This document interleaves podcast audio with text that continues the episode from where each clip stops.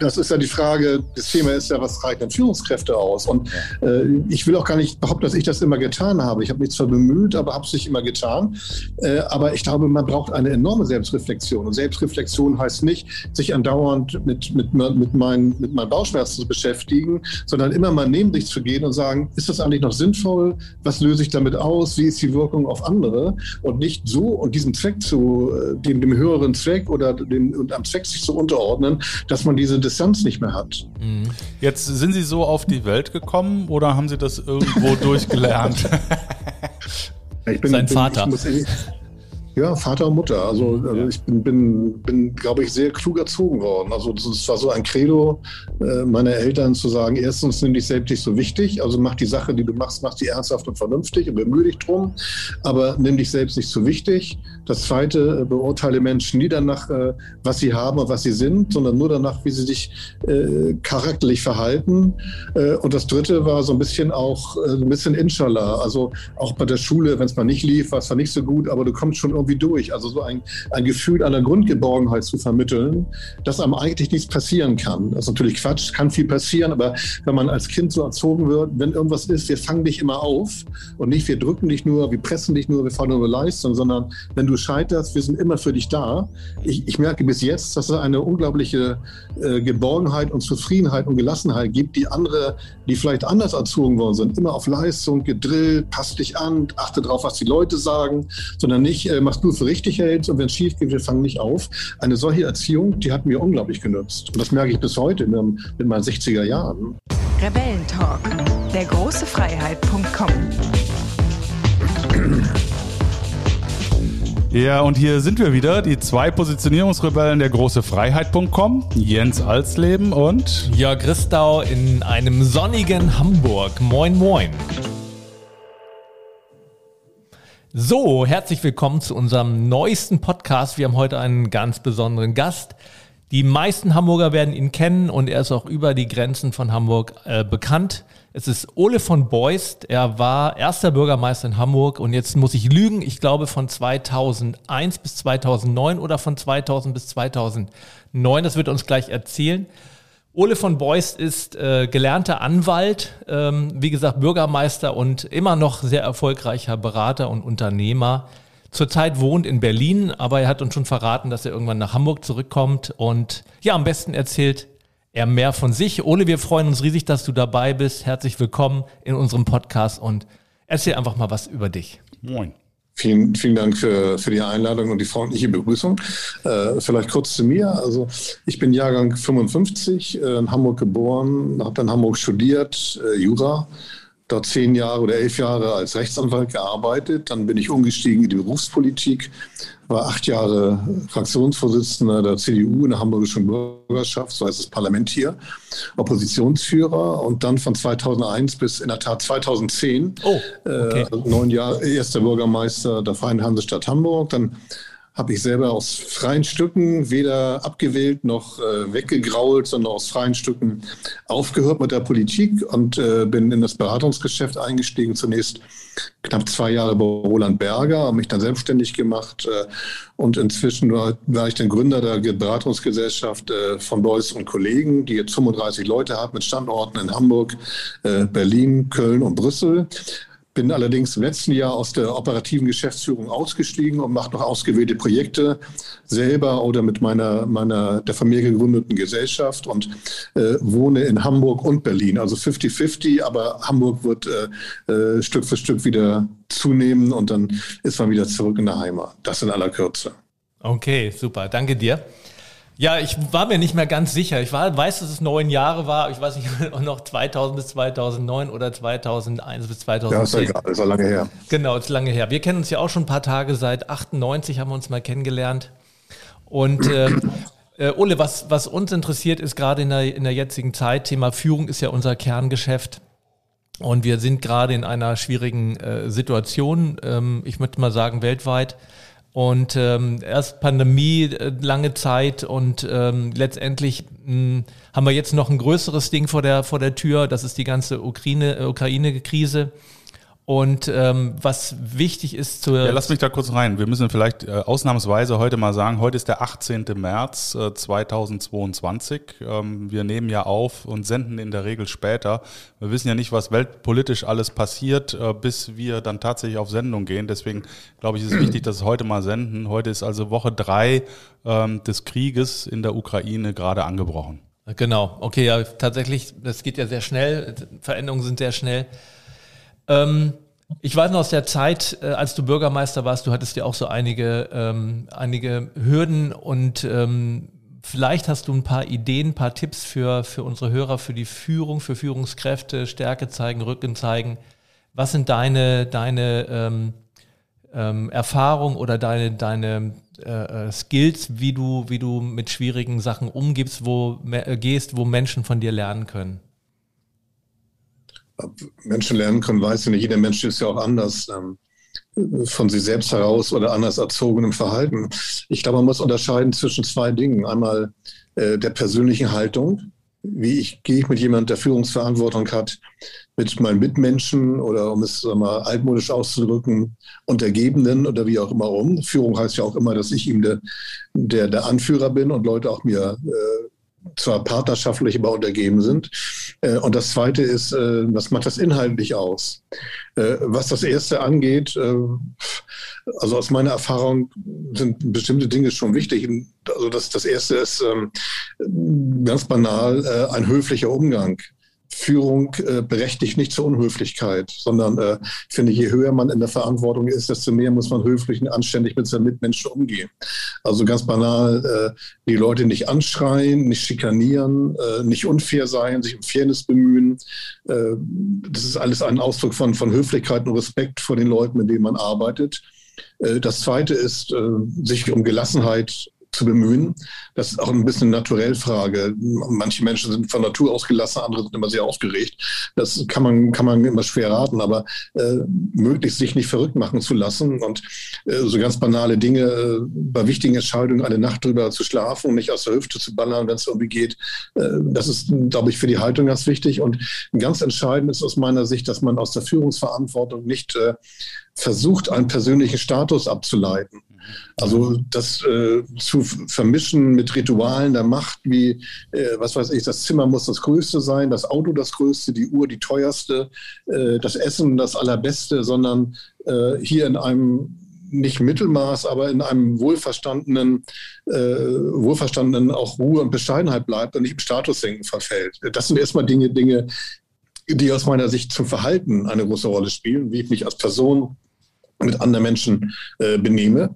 Und das Zweite ist die Inhalte. Ich glaube, man kann nur gut führen, wenn man selber weiß, was man will. Das klingt so banal, aber ich kenne mhm. genug Leute, die wollten Führungsverantwortung. Als sie die hatten, haben sich darüber gefreut, aber eigentlich gar nicht gewusst, was sie damit anfangen sollen. Und äh, ich muss selber auch Ziele haben für mich selber und auch Ziele für die Einheit formulieren, die ich anführe. Das kann eine Stadt sein, das kann ein Großunternehmen sein, das kann ein mittelständisches Unternehmen sein, äh, kann auch eine Ein-Mann GmbH sein. Äh, ich muss wissen, was ich eigentlich will. Und das auch etwas konkreter wissen, als zu sagen, ich will hohen, hohen Umsatz und hohen Gewinn oder sowas, sondern äh, ich muss schon sagen, äh, wofür stehe ich inhaltlich und was will ich. Und ich glaube, wenn man das zusammenführen kann, äh, eine, eine Haltung mit einer positiv gelassenen, höflichen Ausstrahlung auf der einen Seite, nicht von Statusdenken geprägt, und auf der anderen Seite selber zu wissen, was man will und das auch äh, vermitteln zu können und andere Leute dabei dafür begeistern zu können. Äh, wenn man diese beiden Säulen äh, hinkriegt, dann hat man schon eine Menge geschafft. Das ist schon schwierig genug. Mhm. ja, ich muss da, ich muss da gerade an eine ähm, Parallele denken, ähm, die äh, Wohnungseigentümergemeinschaft, in der ich unter anderem bin. Ähm, da kann man diese Regeln äh, und diese Haltung an den Tag legen und dann beißt man sich trotzdem die Zähne aus, äh, weil es eben einfach Leute gibt, ähm, die das partout nicht ähm, annehmen wollen und sich partout nicht in, äh, in das gemeinsame Ziel dann äh, reinbegeben, sich da committen drauf. Und äh, dann äh, ist für mich die Frage, wenn die Umstände und die Personen, mit denen man zu tun hat, auf der anderen Seite des Tisches, auf der gleichen Seite des Tisches, dann ähm, darauf nicht reagieren äh, und äh, sie, die Situation nicht vorangeht. Also nehmen wir auch mal jetzt die aktuellen Krisensituationen.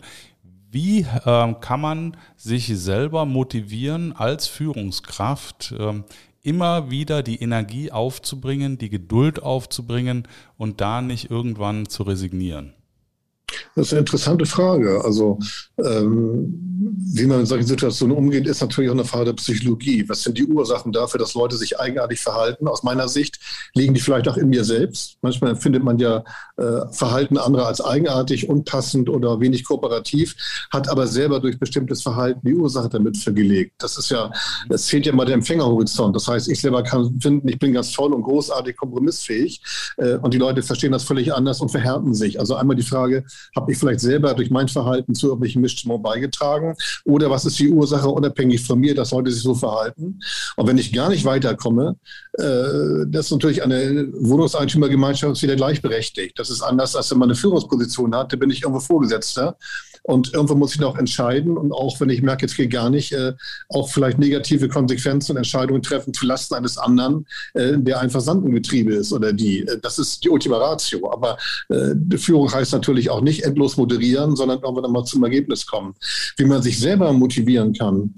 Tja, ich, ich, ich, ich kann das kann nicht allgemein verbindlich sagen. Ich kann das nur, nur für mich sagen. Ähm, ich glaube, man sollte bei jeder Aufgabe, die man hat, das habe ich zumindest immer so gehalten, eine gewisse innere Distanz zu der Aufgabe haben.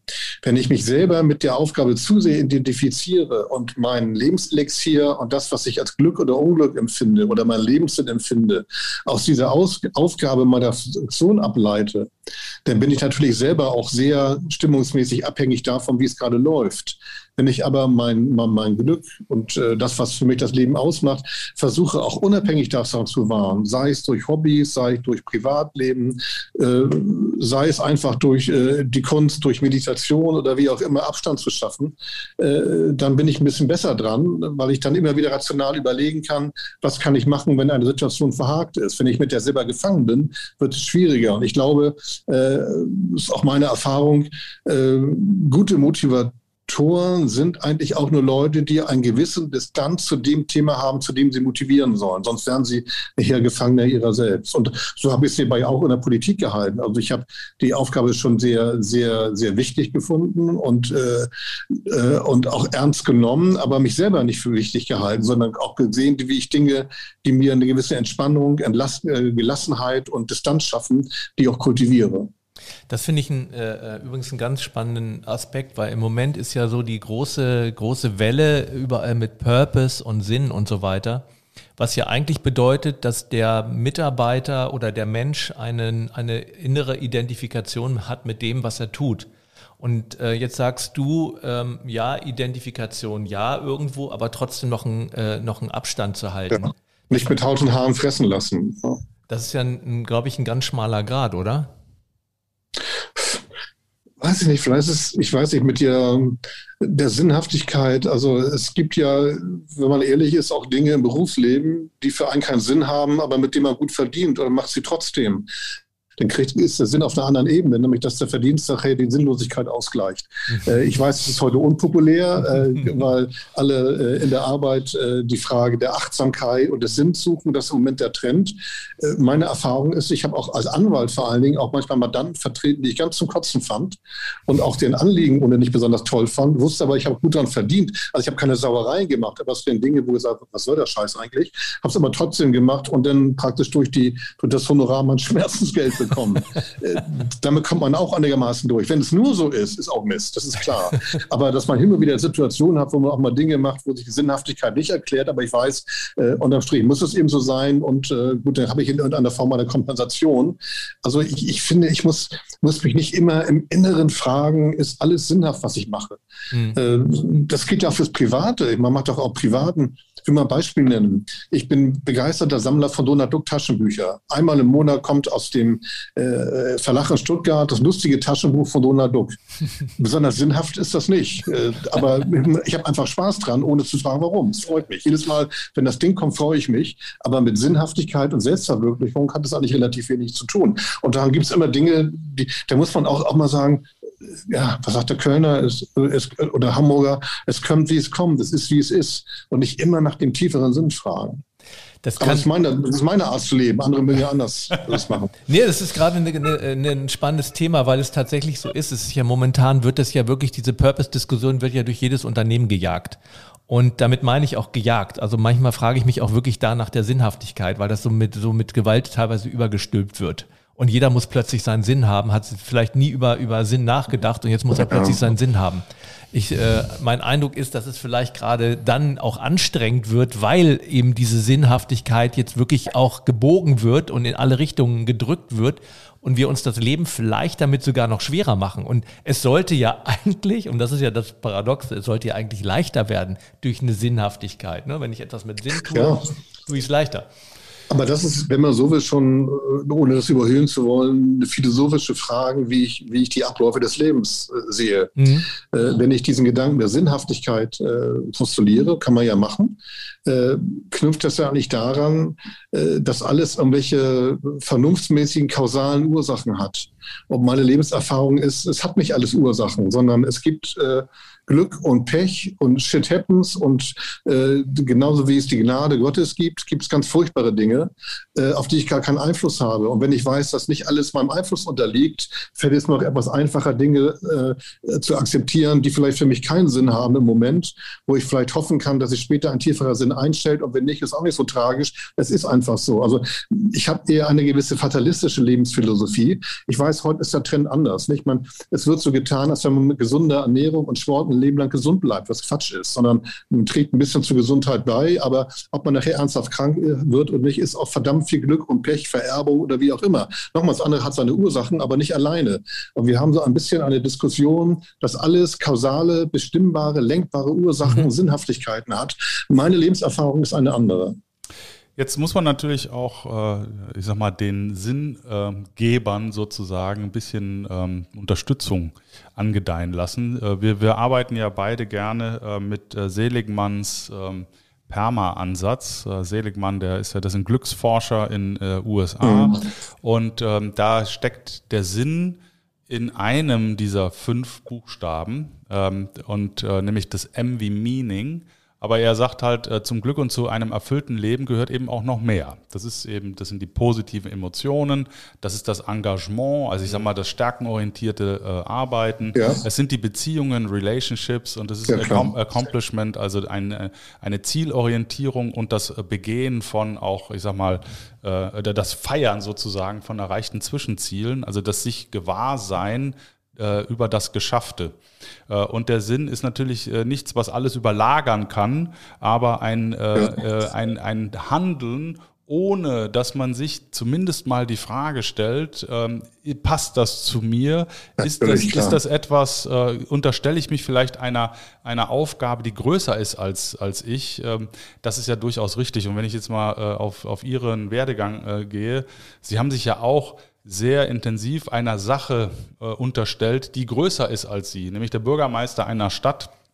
Äh, da, äh, da haben sie ja natürlich auch eine Vision gehabt. Äh, das ist ja ein sehr sinnstiftendes Ding, dass nicht jede, ja. jede Tagesordnungspunkt in der Hamburger Bürgerschaft für sie dann sinnvoll erscheinen muss. Und trotz alledem, das ist ja klar. Und, und ich, deswegen, ich bin also schon ein Purpose-Liebhaber deswegen, weil da eine Energiequelle sitzt. Und wenn die Menschen irgendetwas finden, und das ist ja, glaube ich, auch die Idee dabei, wo sie sagen, da, da docke ich an, das finde ich cool. Fridays for Futures, mhm. Ukraine-Hilfe, äh, keine Ahnung, Kinder, Kinder erziehen, was auch immer, äh, dann gibt mir das einen, äh, einen Sprit in meinen Motor, äh, der eben dauerhaft da ist. Und deswegen finde ich das eigentlich nicht schlecht. Mhm. Das nur äh, nach vorne zu stellen, das macht natürlich keinen, keinen Sinn. Und wir haben heute Morgen, und dann bin ich auch durch, über ein Buch gesprochen, was ich mir gerade gekauft habe, von der Efi Hartmann. Das heißt, ihr kriegt den Arsch nicht hoch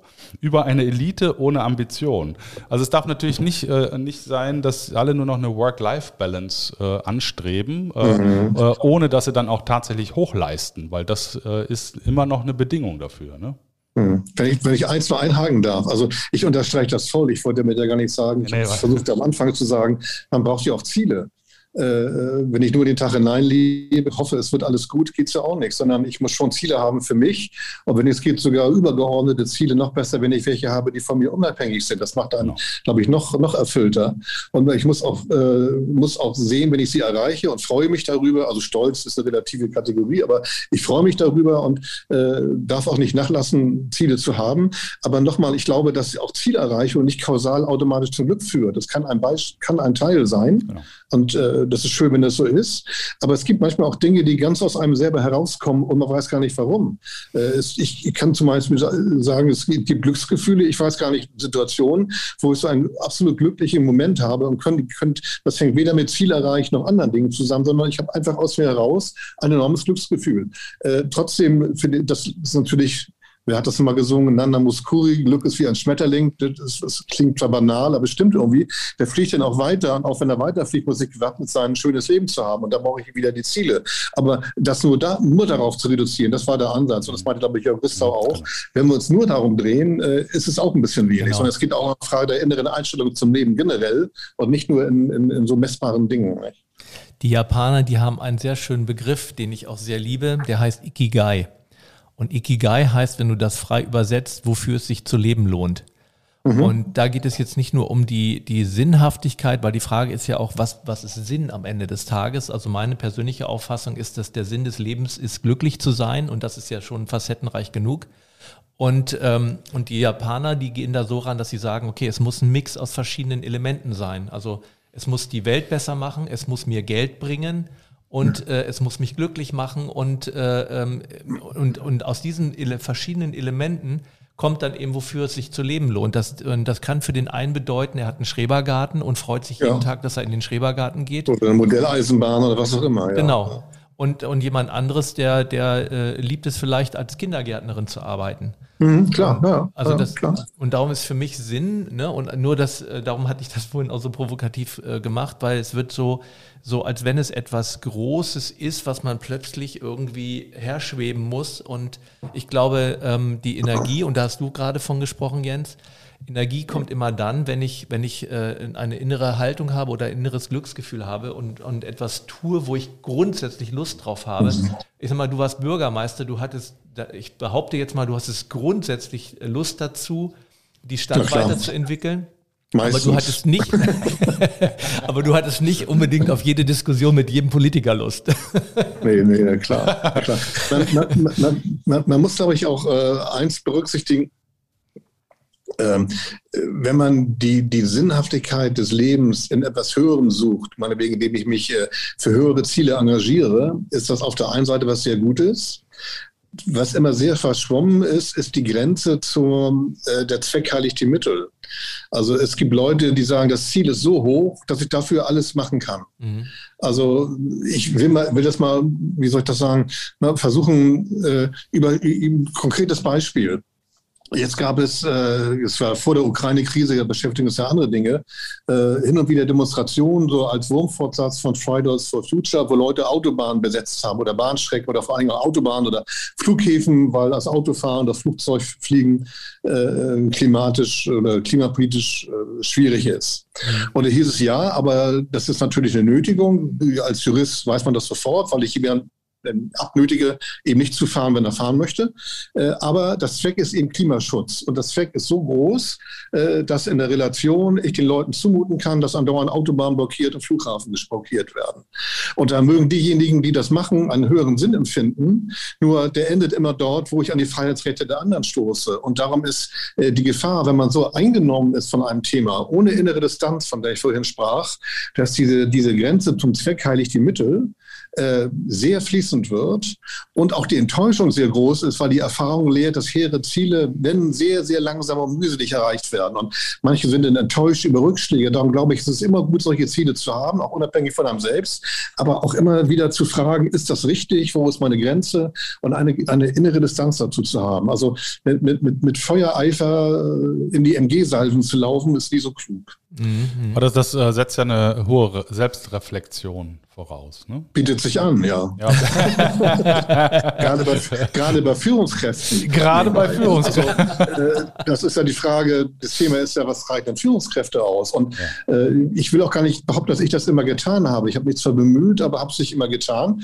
Äh, aber ich glaube, man braucht eine enorme Selbstreflexion. Und Selbstreflexion heißt nicht, sich andauernd mit, mit, mit, meinen, mit meinen Bauchschmerzen zu beschäftigen, sondern immer mal neben sich zu gehen und sagen, ist das eigentlich noch sinnvoll? Was löse ich damit aus? wie ist die Wirkung auf andere und nicht so und diesem Zweck zu, äh, dem, dem höheren Zweck oder dem, und am Zweck sich zu unterordnen, dass man diese Distanz nicht mehr hat. Mhm. Jetzt sind Sie so auf die Welt gekommen oder haben Sie das irgendwo durchgelernt? Ich bin, Sein bin, Vater. Ich ja, Vater und Mutter. Also, mhm, also ich bin, bin, bin glaube ich, sehr klug erzogen worden. Also es war so ein Credo meiner Eltern zu sagen, erstens nimm dich selbst nicht so wichtig, also mach die Sache, die du machst, mach sie ernsthaft und vernünftig und bemühe dich drum, aber nimm dich selbst nicht so wichtig. Das Zweite, äh, beurteile Menschen nie danach, äh, was sie haben und was sie sind, sondern nur danach, wie sie sich äh, charakterlich verhalten. Äh, und das Dritte war so ein bisschen auch, äh, ein bisschen Inshallah. Also auch bei der Schule, wenn es mal nicht lief, war es zwar nicht so gut, aber du kommst schon irgendwie durch. Also so ein, ein Gefühl einer Grundgeborgenheit zu vermitteln, dass einem eigentlich nichts passieren kann. Das ist natürlich Quatsch, kann viel passieren, aber wenn man als Kind so erzogen wird, wenn irgendwas ist, wir fangen dich immer auf und nicht wir drücken dich nur, wir pressen dich nur, wir fordern nur Leistung, sondern wenn du scheiterst, wir sind immer für dich da. Ich, ich merke bis jetzt, dass es eine unglaubliche äh, Geborgenheit und Zufriedenheit und Gelassenheit gibt, die andere, die vielleicht anders erzogen worden sind, immer auf Leistung, gedrillt, passt dich an, achte darauf, was die Leute sagen, sondern nicht, äh, machst du für richtig hältst und wenn es schief geht, wir fangen nicht auf. Eine solche Erziehung, die hat mir unglaublich genutzt. Und das merke ich bis heute in, in meinen 60er Jahren. Also ja, wenn ich, wenn ich so drüber nachdenke, wenn mich einer fragt, wie würdest du Ole von Beuys beschreiben, dann würde ich als erstes, wird mir einfallen, humorvoll. Und ähm, was ich bei dir äh, schätze, ist, äh, du hast immer, egal wie die Situation war, immer eine Leichtigkeit. Und ähm, jetzt ist so die Ursache, ist ähm, jetzt mir so ein bisschen klar geworden. Und, ja, ähm, sehr, sehr, sehr erzogen. Gebe ich also wirklich viel meine Eltern haben ja. da wirklich dran mitgewirkt. Ja, glaube ich. Ja. Und der, wir, wir, hatten neulich auch einen Podcast und da wurde das auch so klar. Ach so, mit dem Marcel Janssen, mit dem äh, aktuellen mhm. HSV-Präsidenten. Und der hat uns auch erzählt, wie sehr ihn seine Eltern geprägt haben im positiven Sinne, dass er nicht mhm. abgehoben ist als Profifußballer. Mhm. Also diese, diese, diese, äh, ich finde das total ein wichtiges Thema, wie sehr unsere Erziehung uns doch prägt unser Leben ja, ja. lang. Führung beginnt ich im Elternhaus. aber man kann auch unverschuldet genau. Pech haben, ne? das klar. ist klar. Aber das, das bringt mich auch zum Punkt, ähm, jetzt gibt ja Studien, dass äh, überdimensional viele Soziopathen äh, in den Führungsetagen rumlaufen. Ich will, will das gar nicht beziffern, keine Ahnung, aber was macht man denn, äh, was, was macht man denn mit Leuten, die eben nicht so eine äh, wirklich ausgewogene, auch, auch äh, humanistische, menschzentrierte Erziehung genossen haben, die aber die gleiche Verantwortung tragen müssen und die natürlich auch selbst reflektieren sollten, äh, um äh, gutes Führungsverhalten an den Tag zu legen. Kann man das noch mhm. lernen und äh, wenn ja. Und wie weit kann man das genau. lernen? Genau. Na gut, das Soziopath heißt ja nicht, dass sie unvernünftig sind oder doof sind. Und äh, äh, vielleicht können sie es dadurch lernen, dass man ihnen ihren eigenen Vorteil daraus deutlich macht. Wenn ihr naturell schon nicht ist und die nicht so erzogen ist, dass sie aus einem anderen Verhältnis selber einen eigenen Vorteil haben. Das sind ja meist Leute, die darauf bedacht sind und vielleicht mit einem solchen Argument äh, überzeugt werden können. Wenn es zu schlimm wird, muss man die ausgrenzen. Also man kann nicht jeden äh, für eine Art, die man selber befürwortet, gewinnen und irgendwo kommt der Punkt, wo man eine Grenze ziehen muss. Aber das ist abstrakt aus meiner Sicht immer schwer, schwer zu, schwer zu beantworten. Ähm, ich, ich, glaube nur, was für einen selber wichtig ist, wenn man Führungsverantwortung hat, sich von Soziopathen zu versuchen, sich nicht verrückt machen zu lassen. Mhm. Also äh, zum Beispiel, es gibt ja, kenne ich auch aus der Politik und der Wirtschaft, Leute, die unglaublich viel darüber nach philosophieren, was wo die anderen über sie sagen oder was ihr Mitbewerber, Vorgesetzter oder wie auch immer, äh, Herr X oder Frau X über sie wohl in Wirklichkeit denken und sagen. Und man müsste sich versuchen anzudressieren, zu sagen, mir ist es egal, was andere um mich sagen und denken. Äh, mir ist entscheidend, dass sozusagen die Sache klappt und vernünftig läuft. Ob die Leute mich mögen oder was sie von mir denken mhm. und auch noch Recherche anstellen oder Leute schicken, die dann ausspionieren, um zu gucken, äh, was denken die in der Wirklichkeit über mich, bringt einen keinen Schritt weiter, weil alle immer schlecht über andere reden. Das ist 80 Prozent ist es so, dass man lieber lästert und schlecht über andere statt nett redet. Und wenn ich darauf, mich davon verrückt machen lasse, aber Soziopathen sind wahrscheinlich hundertprozentig schlecht reden, weil sie sich selbst so für die Größten halten, äh, wenn, ich, wenn ich mich da auf das Spiel einlasse und endlose Strategien mache, was macht wohl der andere und wenn der das macht, was mache ich so? Also so in Eventualitäten denke, aus meiner Sicht geht das immer schief, sondern einfach versuchen, eine, auch hier äh, eine möglichst gelassene Distanz zu wahren. Das ist, wenn man das kann, das Beste, was man machen kann. Wenn man, äh, also ich, ich erstmal glaube ich, dass Soziopathen nicht wirklich über sich glauben, dass sie die Größten sind. Das mögen sie gerne die anderen glauben machen. Ich glaube, dieser Kann ganze sein, Kontrollwahn ja, okay. Kommt Kann dadurch, Selbstzweifel sein, ja. Genau, sind Selbstzweifel, weil wenn ich wirklich mit mir im Reinen bin, dann ist es mir wirklich scheißegal, was andere über mich denken. Ja, ja, naja. Und ähm, das andere ist, was ähm, also jetzt, ich bin jetzt nochmal wieder auf diesem Thema äh, der unserer, unserer aktuellen Situation. Also mit, ich glaube, dieses, das ein, ein gutes Rezept wäre halt, wenn, wenn Menschen in Krisensituationen diese Leichtigkeit ähm, an den Tag legen könnten. Weil gerade wenn du in Führungsverantwortung bist, dann äh, hast du nicht nur Verantwortung für dich selber. So, das heißt, wenn, andere, ja, denn auch für andere. Wenn du jetzt selber aber, äh, äh, und da gehe ich jetzt auf das Thema mentale und emotionale Stärke. Wenn du selber quasi äh, äh, in, in Schleudern kommt emotional, weil du Ängste hast, weil du jetzt siehst, okay, die Geschäfte laufen nicht mehr mit der mhm. Ukraine oder, oder es gibt ja ganz viele Bereiche, die dieser Krieg jetzt wirklich tangiert. Und äh, es gibt ganz viele Ängste. Und jetzt die Frage, was brauche ich für eine innere Haltung? Ist es eher eine mentale Stärke oder ist es eher eine emotionale Stärke? Was brauche ich jetzt am meisten, um da wirklich durch, also ich sehe das immer wie so ein Kapitän im, einem Segelschiff im Sturm, dass ich da gut, gut durchkomme? Hm. Ich glaube, ich glaube, man braucht beides. Es ist bloß so schwer zu sagen, wie wird man, also äh, intellektuell stark, äh, indem ich sage, ich brauche gute Analysen, ich versuche in Ruhe nachzudenken. Äh, das ist mir so Handwerkszeug, wie man sich intellektuell verhält. nebenbei, darum bin ich auch in der Politik zumindest, in der Wirtschaftsqualität kann ich beurteilen, ob es eine große Rolle spielt überhaupt keiner Freund, kein Freund von, von Führen per Twitter. Also äh, zu jedem sofort sich zu äußern und eine Meinung zu haben, finde ich verhängnisvoll. Ich kann nur für mich sagen, ich habe zu vielen Dingen nicht sofort eine Meinung. Mhm. Ich habe vielleicht eine Intuition, aber keine Meinung. Äh, und das rauszuballern, wenn ich Führungsverantwortung habe, finde ich furchtbar. Und das finde ich auch bei vielen Politikern es gibt, eigenartig. Es gibt doch nicht den Zwang, innerhalb von fünf Minuten zu allem eine Meinung zu haben oder äh, daraus zu hoffen, wenn ich der, der meist gelikte oder getweetete Mensch bin, dass daraus eine moralische oder inhaltliche Autorität abzuleiten ist. Sagt doch überhaupt nichts aus. Mhm. Und äh, also dieser, dieser blöde Spruch, äh, in der Ruhe liegt die Kraft, zu versuchen zu sagen, ich denke nochmal nach, rede mit anderen Leuten, Leuten darüber, schlaft eine Nacht drüber, wenn man das irgendwie hinkriegt, ist eigentlich das Klügste, was man machen kann und nicht aus der Hüfte zu ballern. Äh, das spielt, glaube ich, eine Rolle. Was das Innere angeht, ist, da hat jeder seine eigenen Rezepte. Also ähm, ich kenne Menschen, manchmal gehöre ich auch dazu, manchmal nicht, äh, denen das auch mal was zu bringen, zu beten zum Beispiel. Aber mhm. das kann ich nicht als, obwohl ich, ich würde sagen, ich bin, bin gläubig, aber auch nicht fanatisch gläubig irgendwie. Aber manchmal bringt eine, eine eine Zwiesprache äh, zu etwas Höherem auch eine gewisse Ruhe und ein, ein, Grundvertrauen zurück. Aber das muss jeder für sich selber machen. Das kann man ja gar nicht, kann man auch gar nicht einfordern. Aber äh, ich glaube, einfach mal zu, zu, zur Ruhe zu kommen innerlich und, und zu versuchen und nicht hektisch um sich zu schlagen, das mag so banal klingen, das ist das Beste, was man machen kann. Mhm. Und ähm, ansonsten vielleicht das noch, wie soll ich das ausdrücken? Ich bin, bin selber manchmal, ähm, was mir überhaupt nicht liegt, ist, ähm, wie soll ich das ausdrücken? Ich habe zwar Mitgefühl, aber was ich nicht so nachvollziehen kann, ist ein hochemotionales äh, Fremdtrauern. Mhm. Also ich habe, mir tut unglaublich leid, was da passiert. Ich habe auch gespendet und versucht zu helfen, wo ich helfen kann. Äh, aber zum Beispiel, wenn irgendwo etwas Schreckliches passiert, dass Leute da hingehen und Teddys hinlegen oder Blumensträuße, das ist zwar was Rührendes, aber sozusagen, das ist eine Grad der Emotionalität, die Sorgen und das Leid anderer zu meinem eigenen zu machen, was mir völlig fremd ist. Also ich finde das anrührend, ich würde das selber aber nie machen. Ich empfinde Mitgefühl.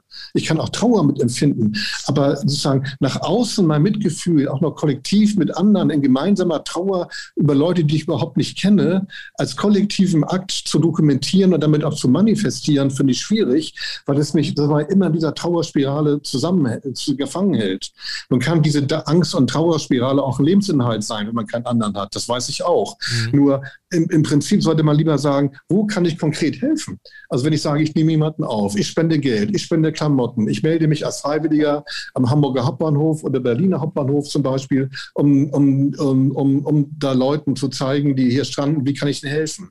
Ich glaube, das gibt Kraft und äh, das ist das Beste gegen die Angst. Aber sich in eine kollektive Angst auch noch mit irgendwelchen Symbolen hineinzusteigern, ich glaube, das führt genau zum Gegenteil. Ja, Aber ich bin kein Psychologe, das ist einfach meine, meine, meine persönliche Haltung. Ja, und das ist, das ist etwas jetzt mal so als Beispiel, was, was wir relativ schnell als Therapeuten gelernt haben.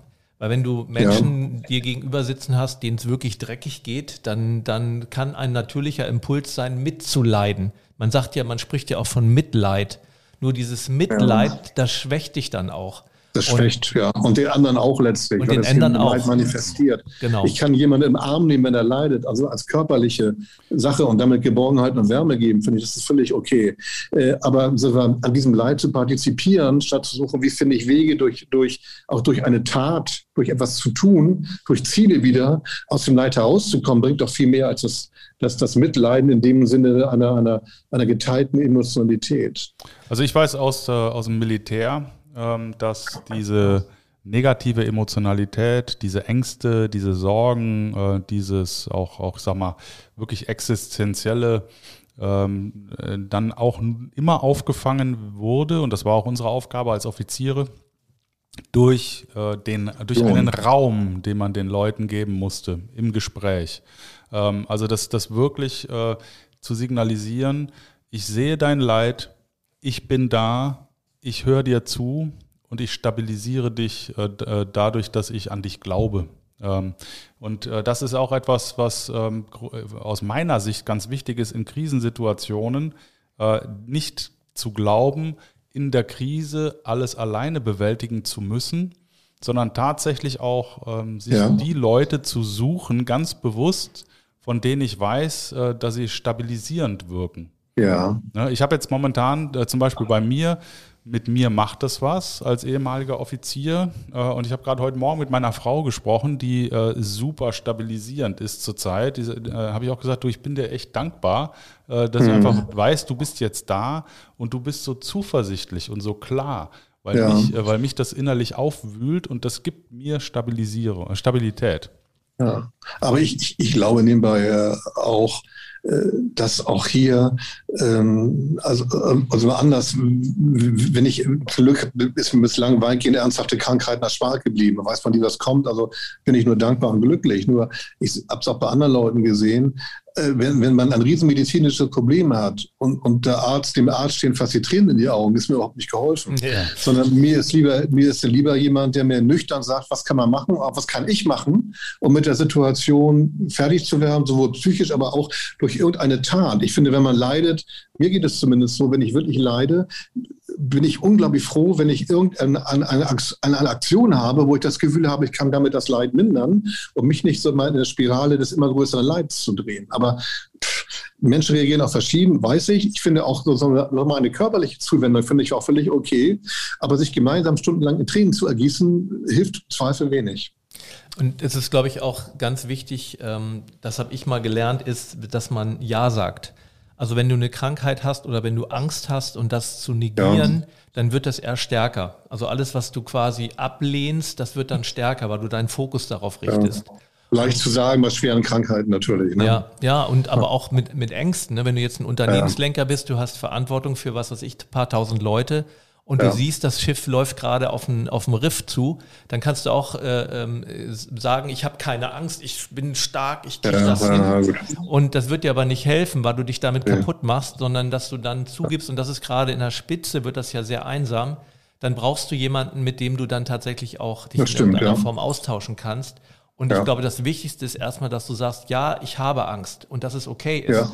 Und, Ja, finde ich äh, auch, ja. Und das meinte ich vorhin mit dieser emotionalen Stärke, dass du auch äh, zu deinen Gefühlen stehst und dass es Angst ist dann ein ganz klares Gefühl und dich dazu bekennst. Mhm. Weil ich glaube, sonst, sonst ist, ähm, machst du es die Sache nur schwieriger für dich und alle anderen auch. Auch eine Frage der Glaubwürdigkeit. Wenn Genau. eine Situation wo klar ist, dass man Angst hat jeder es weiß, sagt, ich habe keine, glaubt mir ja kein Mensch. Genau. Und gerade äh, die Glaubwürdigkeit, die persönliche und die inhaltliche ist äh, für eine Führungsperson, sagen wir das A und O der ganzen Geschichte. Wenn ich die verliere, äh, kann ich nichts mehr bewirken. Weil dann komme ich auch zu dem, was du gerade gesagt hast, mit dem, mit dem Krankenhausbeispiel, dann komme ich wieder auch in eine Handlungsenergie, wenn ich es bejahre. Ne, wenn Ja. ich, äh, dann, dann sage ich, okay, ich habe Angst und ich arbeite ich dagegen Ja. und Leute, macht ihr mit, ihr, ihr habt mit Sicherheit auch Angst, ist ja relativ Ja. normal. Ja, lasst uns was tun. Aber das ist jetzt auch nochmal ein ganz wichtiger Punkt. Ähm, wenn ich jetzt Führungskraft bin, muss ich mir dessen auch gewahr sein äh, im Umgang mit meinen Leuten. Also ich muss einfach wissen, die sind jetzt unterschiedlich emotional angepackt und ich äh, muss Ja. die unterschiedlich abholen zurzeit, aber ich muss sie abholen, weil, weil die Situation äh, betrifft uns alle in irgendeiner Form ähm, und ich muss das adressieren, um die Leute wieder in die Energie und in die Kraft zu bringen. Und dafür musst du dich erstmal abholen. Ja, auch, naja, klar. Und ich muss natürlich auch, äh, äh, wie du gesagt hast, anerkennen, dass das auch was Ja. mit mir macht. Äh, ich. Hm. aber in der heutigen Zeit, und das ist immer so in der Krise, in der Krise muss ich als Führungskraft nah bei meinen Leuten sein. Ich muss wissen, wo steht jeder und was braucht jemand, um wieder in die Kraft zu kommen. Das heißt, der Fokus momentan ist mehr auf der Menschseite als auf der fachlich inhaltlichen Priorität aktuell zuerst auf die Mitarbeiter. Und jetzt haben wir äh, nächste Woche gehen dann die Leute wieder vom Homeoffice äh, in die Arbeit. Die äh, ähm, Homeoffice-Pflicht entfällt ab dem 20. Ähm, da kommen Leute wieder zurück ins Büro, die äh, im, al- alleine jetzt waren die ganze Zeit in einer Ukraine-Krise mit wieder steigenden Fallzahlen. Und ich muss als Führungskraft im Unternehmen, in der Politik, in der Wirtschaft tatsächlich jetzt wirklich mir gewahr sein, ich muss Platz machen für äh, das Gespräch, ich muss die Leute auffangen, ich muss gucken, wie geht's denen. Und, und deswegen ist es so, Thema Führungskraft, man, man, man macht das ja auch tatsächlich auch umgangssprachlich so, der ist außer sich. Also der ist nicht nah bei sich. Ja, genau, ja. Und wenn ich jetzt eine Führungskraft bin und auch wenn ich Angst negiere, bin ich nicht mehr nah bei mir, sondern bin ich außer mir, weil ich dann irgendwo außerhalb mich von mir aufhalte. Und darum ist die Voraussetzung für Führungskräfte, ähm, was du gerade sagst, die müssen, damit sie die Kraft geben können, müssen sie auch nah bei sich sein. Und erst dann, wenn sie nah bei sich sein sind, dann können sie auch ihren Menschen helfen. Und das, glaube ich, wird draußen oft versucht. Ja, ich glaube, dass viele eine gute Absicht haben, Menschen zu helfen, aber sie helfen sich selber nicht. Und das ist ja dieses typische, was im Flugzeug immer gesagt wird, wenn die wenn die Atemmasken rausfallen, nimm erstmal du eine und dann hilf den anderen und nicht hilf erstmal den anderen und dann nimm irgendwann eine. Und ich glaube, das ist, glaube ich, gerade jetzt ganz wichtig, dass die Leute auch, ähm, was du auch vorhin sagtest, zur Ruhe kommen. Zur Ruhe kommen. Sich ich, wobei ich glaube. Das eine ist Selbstreflexion und natürlich auch äh, bei den Leuten sein, aber äh, bitte auch mit konkreten Dingen. Also wenn ich nur Verständnis für Angst habe und sie selber zeige, ohne irgendein Mittel aufzuzeigen, wie man versuchen kann, die Bedingungen, die die Angst zu schaffen, zu reduzieren, äh, bin ich auch verantwortungslos. Und dann sind alle da mit trainerstickter Stimme und sagen, wie furchtbar ist alles. Und damit komme ich auch nicht weiter, sondern ich müsste mir dann auch Gedanken machen, also wenn Leute mal wegen nach langem Homeoffice zurückkommen, erstens, wie mache ich ihnen überhaupt die, die Situation? Am Arbeitsplatz wieder nett und sei es, dass ich einen Strauß Blumen hinstelle oder äh, irgendeine nette Geste habe, dass sie das Gefühl haben, Mensch, schön wieder da zu sein. Das muss ganz Großes sein. Äh, Das zweite auch meinetwegen, äh, indem ich Testmöglichkeiten schaffe, indem ich genug Selbsttests habe, sagt hier, wir wissen, das ist alles schwierig, aber wir versuchen das einigermaßen in den Griff zu kriegen. Und, und drittens auch meinetwegen eine Unternehmensfeier mache, so, jetzt seid ihr alle wieder da, jetzt gehen wir mal einen Abend zusammen saufen oder spazieren oder was auch immer, um das gesamte Gehörigkeitsgefühl wieder herzustellen. Das ist auch nicht ganz einfach. Also ich glaube, ich muss schon mir Maßnahmen überlegen, von denen ich meine, dass sie auch gut sind, um, um, um die Angst zu minimieren und nicht nur partizipieren, sondern auch minimieren. Ne? Absolut, ja. Total, ja. Jetzt, äh, wenn man vielleicht mal das Thema äh, in die, mehr in die Zukunft richtet, ähm, äh, auch mit Blick auf Ihre politischen äh, Kenntnisse, Beziehungen, ähm, was ist denn aus Ihrer Sicht ähm, auch unter dem Führungsaspekt äh, für die kommenden Jahre äh, Prio 1 äh, im äh, Zusammenhang mit der politischen Führung dieses Landes? Also es gibt einmal die, ich glaube, glaube diese, diese, diese, diese Geschichte in Ukraine äh, offenbart, wie wenig wir eigentlich noch äh, gewusst haben, warum wir für unser Land sind. Und äh, dass Deutschland Europa mehr ist als ein gutes Einkommen oder relativer Wohlstand, sondern das, wofür eigentlich die Generation oder Eltern und Großeltern gekämpft haben, wie ganz banale Freiheitsrechte, äh, Toleranz, Respekt, aber auch Abgrenzung und klare Kante gegen diejenigen, die es in Frage stellen. Also die Werte ist immer so ein hochtrabender Begriff, aber das, was macht eigentlich unsere Gesellschaft aus? Was wollen wir eigentlich? Auch im wegen Unterschied zu Russland ist recht oder zu China, neben auch teilweise anders als die USA. Was ist eigentlich ein, ein deutscher und europäischer Patriotismus und was kann man dafür tun? Ich glaube, dass das Thema eine viel größere Rolle spielen wird als bisher. Denn äh, letztlich hat natürlich gerade in Deutschland, vielleicht noch mehr als in anderen Ländern, nach dem Zweiten Weltkrieg die, das Materielle die Inhalte ersetzt. Deutschland war moralisch am Boden äh, und es ging darum, wieder auf die Beine zu kommen. Wohlstand für alle ist auch alles prima, aber wir haben uns sehr stark definiert über materielle Dinge. Und äh, ich glaube, äh, ergänzend dazu spielt auch eine Rolle, sollen Menschen ja auch gut gehen, aber ergänzend dazu sagen, was hält eine Gesellschaft zusammen? Wen brauchen, dafür brauchen wir alle, aber wie gehe ich auch mit denen um, die meine Werte gefährden, sowohl rechts- als auch linksradikale? Wie bin ich wehrhaft, um meine Werte, für die ich leben will, zu verteidigen? Das Wort Verteidigen von Werten spielte doch eigentlich gar keine Rolle mehr, sondern es war äh, die Bundeswehr, was die Außenpolitik geht, am Ende. Äh, international hat Deutschland sich enorm zurückgehalten und im Inneren ähm, ähm, gab es rechts und links immer größer werdende äh, Leute mit ab absonderlichen Dingen und ich finde, also das dort wehrhafte Demokratie ist so eine Phrase, aber zu sagen, was hält den Laden zusammen und was kann ich dafür zu tun, dass es so bleibt, dass wir so weiterleben können, wie wir es wollen? Das ist eigentlich die entscheidende Frage, was man sich in den nächsten fünf bis zehn Jahren. Glaubst du äh, nach deiner Einschätzung, dass das ähm, unsere Jugend äh, verändern wird, dass die mehr wieder Rückgrat zeigen und sagen, ich bin, auch wenn das schon fast äh, äh, braun ist, so wird das zumindest in der Gesellschaft äh, gesehen, ich bin stolz darauf, ein Deutscher zu sein und ich verteidige Europäer. Es. Oder meinetwegen auch ja, Europäer. beides, ja, beides. Ich bin auf meine Heimat ja auch stolz. Also stolz heißt ja, man muss immer scheinen, stolz heißt ja nicht zu sagen, ich bin besser als die anderen, nee, sondern genau. nur, ich bekenne mich zu dem, wie ich bin, ohne zu sagen, dass die anderen schlechter sind. Also das, das, das wäre Chauvinismus. Aber ein, ein, ein, ein, ein Patriotismus mit einem positiven Stolz auch heißt, ich will aus diesem Stolz etwas auch für andere machen, äh, das, dagegen ist doch nichts einzuwenden. Weil ich glaube nicht mehr ja. Also ich glaube, dass jüngere Leute äh, vielleicht sogar mehr als die Generation vorher, großes Interesse an, an ideellen Dingen hat. Äh, nicht umsonst, also man kann ja zu für Freude, für Schulzeit denken, was man will, mir war das auch ein bisschen naseweiß und überheblich zum Teil, aber das ist ein andere, anderes Thema. Nur äh, die Begeisterung auch für, für Werte, unabhängig vom, vom, vom Materiellen zu stehen, ich glaube, die und die Bereitschaft dazu ist, ist relativ groß. Auch, auch sogar Opfer zu bringen und sich einzusetzen, sich einzulassen, äh, sich selbst zurückzunehmen. Ich glaube, dass die, dass die also junge Generation als solche gibt es ja auch nicht, aber dass die Mehrheit durchaus sogar danach Sehnsucht hat, so etwas zu machen und das nicht ablehnt. Das, was denen fehlt, und Gott sei Dank äh, durfte ihnen das fehlen, ist die Wehrhaftigkeit. Ja. Das, das, das Einsetzen für das Ideelle, das ist sehr ausgeprägt. Muss, ja. muss auch, weil natürlich mit einer Klimakatastrophe äh, im, im Hinter, Hintergrund äh, muss man ja auch irgendwie idealistischer sein, als wir das waren. Äh, wir haben ja. ja gedacht, die Welt äh, geht immer so weiter. Äh, aber das Wehrhafte, ähm, ja. Element, das müssen wir Ihnen jetzt auch im, im, Sinne einer vernünftigen demokratischen Aufklärung auch nochmal näher bringen. Sie kriegen das gerade, äh, das ist ja für die ein totaler Schock. Ich habe drei Söhne, die in den 20ern sind. Okay. Äh, das ist für die, äh, die sind ja fassungslos. Ne? Äh, ähnlich wie ich, ich bin ohnmächtig, ärgerlich, ja. wütend, die sind fassungslos. Die, die können das gar nicht fassen. Und machen jetzt langsam, verstehen die, was bedeutet denn eigentlich Freiheit? Mhm. Ähm, ja. Und wir müssen ihnen diesen Wert äh, unterstützend erklären, damit sie in die Wehrhaftigkeit dafür auch eintreten können. Und äh, sie haben eben auch von der Gesellschaft bislang keine Verpflichtung äh, bekommen, sich damit auseinanderzusetzen. Ne? Also Wehrpflicht äh, überhaupt, äh, das mhm. Dienst am Vaterlande und so weiter, das war ja alles in den letzten äh, zehn, zehn Jahren, gab es das ja gar nicht mehr. Ja. Das heißt, wir haben eine Generation, die müssen wir auch anders einbinden in ähm, das Staatsbürgerliche.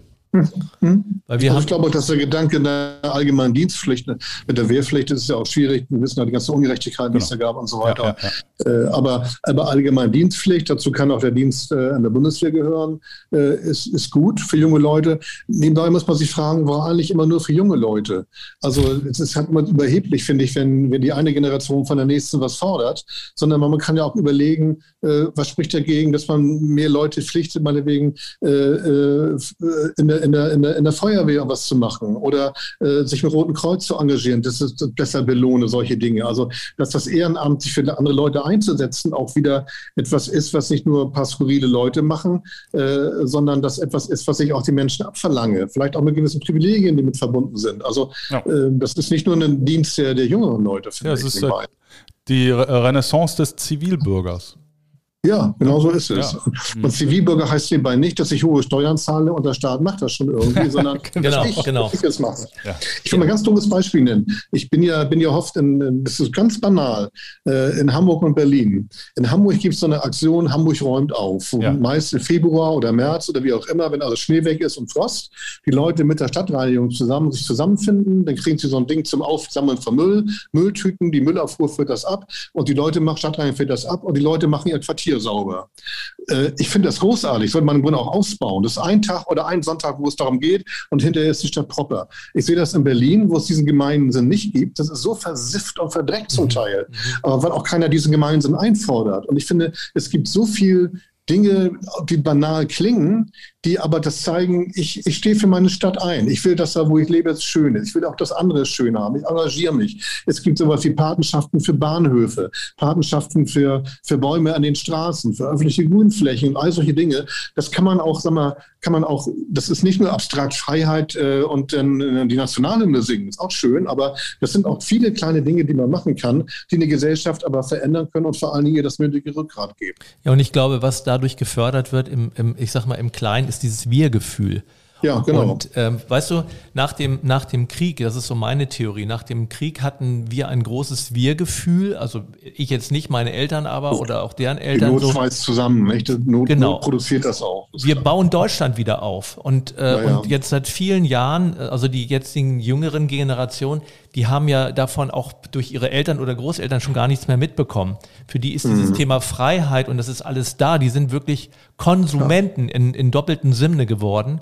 Und, ähm, und die, dieses, und wir sind ja auch eine sehr stark, Hamburg ist ja auch eine, eine ganz starke Singlestadt. Das heißt also, diese Individualität, die wurde immer höher bewertet als eine Gemeinschaft.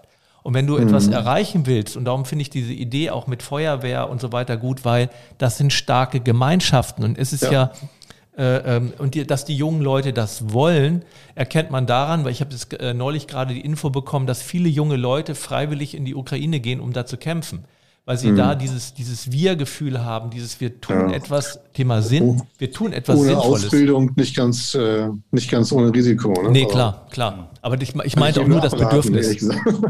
ja.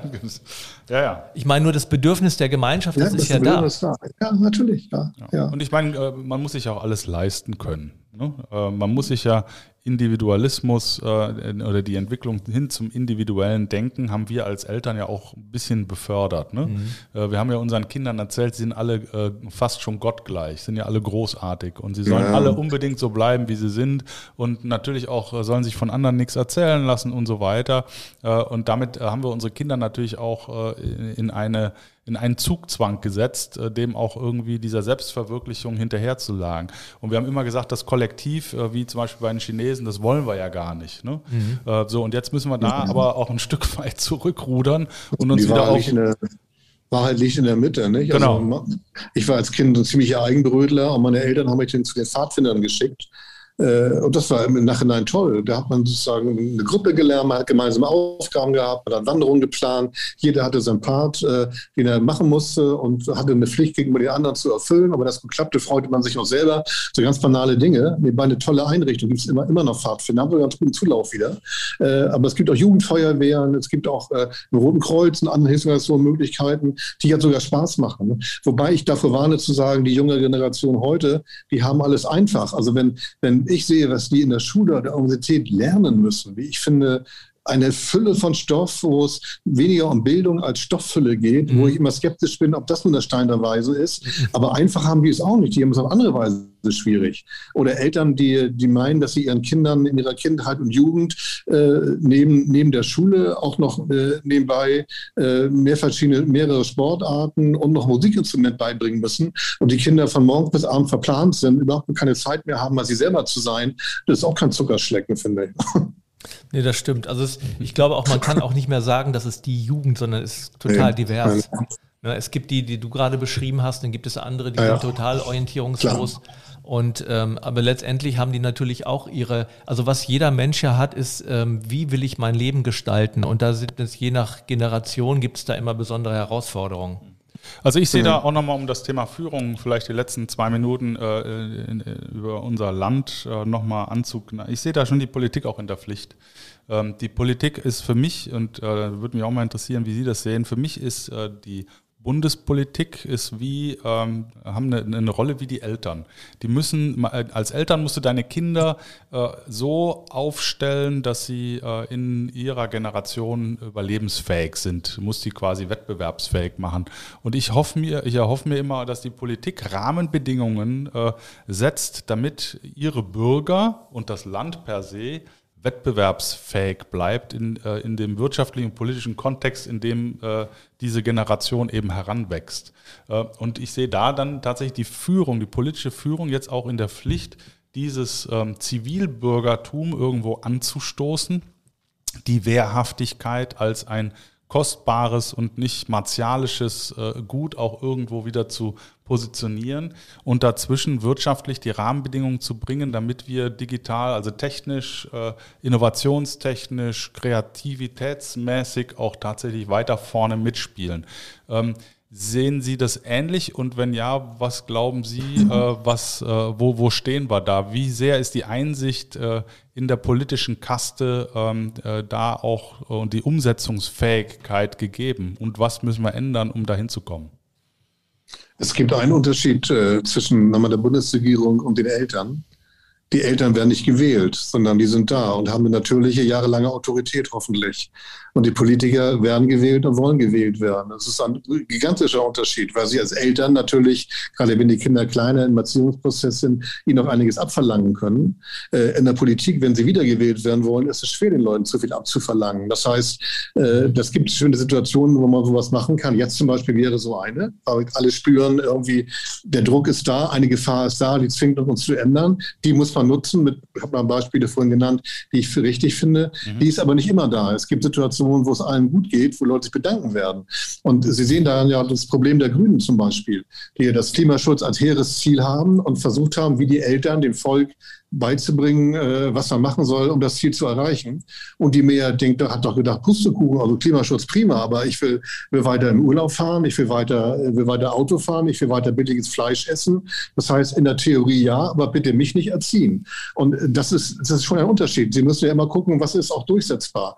Darum ist das einfach zu postulieren. Man kann sowas nebenbei im kommunalen und Landesbereich manchmal so eher noch machen als auf Bundesebene. Ich erinnere meine Zeit in Hamburg, da haben wir dieses Konzept gehabt, äh, Metropole Hamburg wachsende Stadt, mit ganz vielen eigenen Beispielen, wo wir auch Ziele vorgegeben haben, messbare. Äh, da ist es doch konkreter. Je abstrakter es wird, desto schwieriger wird es. Und darum nochmal, äh, theoretisch alles okay, aber ich weiß selber als politische Erfahrung, äh, wenn man noch so sehr weiß, irgendwas wäre richtig, aber gleichzeitig weiß, dafür verliere ich die nächsten Wahl. Äh, das sind ja auch keine keine Heiligen, sondern wollen wiedergewählt werden. Und da ist ein, ein, ein, ein, ein, ein, ein Spagat, der ganz schwer zu bewerkstelligen ist. Also ist die Demokratie die falsche äh, Form? Um nee, ist erfolgreicher als Diktaturen. Also das ist, das ist äh, Diktaturen, wenn man Demokratie haben Schwierigkeiten, Dinge, die gemacht werden müssen, durchzusetzen, schnell voranzubringen. Auf der anderen Seite äh, für, machen sie längst nicht die Fehler in der Radikalität, die Diktaturen sie machen. Und darum ist immer die Fehlervermeidung unterm Strich immer noch besser, unabhängig von Moral und Werten mhm. und so weiter, die damit erfolgte Fehlervermeidung immer noch besser als alles andere. Ja, es ist, glaube ich, auch ein schmaler Grad. Ne? Man könnte ja jetzt sagen, man macht die, die Wahlperioden, also bis die wiedergewählt werden, die macht man länger, aber dann. Äh Auch fünf Jahre, gut, aber dann, das, dann manifestiert sich die Macht auch zustande. Genau, und dann hast du Also die muss dann kontrollierbar wieder. bleiben. Aber ja. was ich daraus höre für mich, und das ist auch ein Appell, den ich jetzt an mich auch nochmal stelle, ist, äh, wir müssen es schaffen, dass äh, das Volk und die Politik wieder mehr im Gleichklang schwingt. Also äh, Volk, Politik, Wirtschaft müssen äh, sich auf die gleichen Ziele auch irgendwo committen, äh, so dass die Politik dann auch äh, im, im Endeffekt ja. die Chance hat, äh, die Dinge ähm, zu gestalten, die das Volk will und die Wirtschaft braucht. Und wir haben jetzt höhere, höhere Dinge, die wichtig sind, als jetzt nur Geld zu verdienen und, und eine Wirtschaftsmacht ja. zu sein. Ja, ja, genau ist nur, ist nur verdammt schwer. Also äh, Frau Merkel zitierte immer gerne Lenin mit dem Spruch, die Wahrheit ist immer konkret genossen. Das ist ein bekanntes Lenin-Zitat. Und mit den höheren Dingen eilen sich schnell. Und wenn es aber um die konkrete Verwirklichung mhm. geht, wo sie auch selber Opfer bringen müssen, ist die höhere Weisheit schnell vergessen. Also das sagt sich immer einfacher, als es nachher ist. Da habe ich gestern so ein schönes Bild gesehen. Da steht so ein Mann vorne und schreit, wer will Veränderung? Und ja. alle ja. Und dann, wer will sich verändern? Keiner regt sich mehr. ja, genau. Das ist abstrakt und konkret, ja. Genau. Okay. Aber wir wollen trotzdem positiv schließen äh, mit dem festen Glauben, gut. dass die, genau, alles wird alles gut. Wird gut. Nina Ruger hat es immer gesagt. Ja, ja genau. genau. Vielleicht äh, von Ihrer Seite noch äh, einen Impuls zum Abschluss äh, für äh, die Leute, für unsere Hörer da draußen, die Führungskräfte da draußen in Politik, Wirtschaft. Äh, was was haben Sie ihnen noch mit auf den Weg zu geben? Also ein Tipp. Das ist ein Einsatz, Einsatz schwer. Also, äh, aber äh, dass man sich auf keinen Fall ermutigen lassen darf vor Rückschlägen, die gibt es immer. Und ist, ich weiß auch, es ist leicht gesagt, da ist man verzweifelt, kaputt, traurig, wie auch immer. Äh, aber die, die, die Erfahrung lehrt, wenn man, wenn man sich selber anständig verhält und versucht anständig zu verhalten und Ideen hat, von denen man meist, die sind richtig, kriegt man es unterm Strich nachher hin bei allen Rückschlägen. Okay, also das, das, klingt, also das ist auch unser Ding, das ist eine menschliche Eigenschaft. Damit kann ich auftreten, ne? Ja. ja. Wenn du noch einen Job brauchst. ja, okay. Wir genau. suchen noch jemanden. Nein, also das ist, das ist auch unser Ansatz, das ist halt ein sehr, was du gerade gesagt hast, ist ein sehr menschlicher Ansatz. Und viele suchen immer außerhalb die Lösung, aber sie finden sie in sich. Also das ist, ist so, ja. jetzt mein Resümee. Ja, ja. Vielen, Danke vielen dir. Dank. Es war sehr, sehr kurzweilig, äh, hat total vielen Spaß Dank. gemacht. Ähm, und ansonsten alles, alles Gute. Bleiben Sie gesund, munter ja, und äh, weiter, weiter so äh, lebendig, positiv, ja. inspirierend. Vielen Dank. Das wird sich bei ihm, glaube ich, nicht ändern, Gott sei Dank. Oh, ja. Ole, vielen Dank. Hat super viel, immer, ja? es okay. hat super viel Spaß gemacht. Danke dir. Und Tschüss. bis dann. Tschüss. Ciao. Rebellentalk. Der große Freiheit.com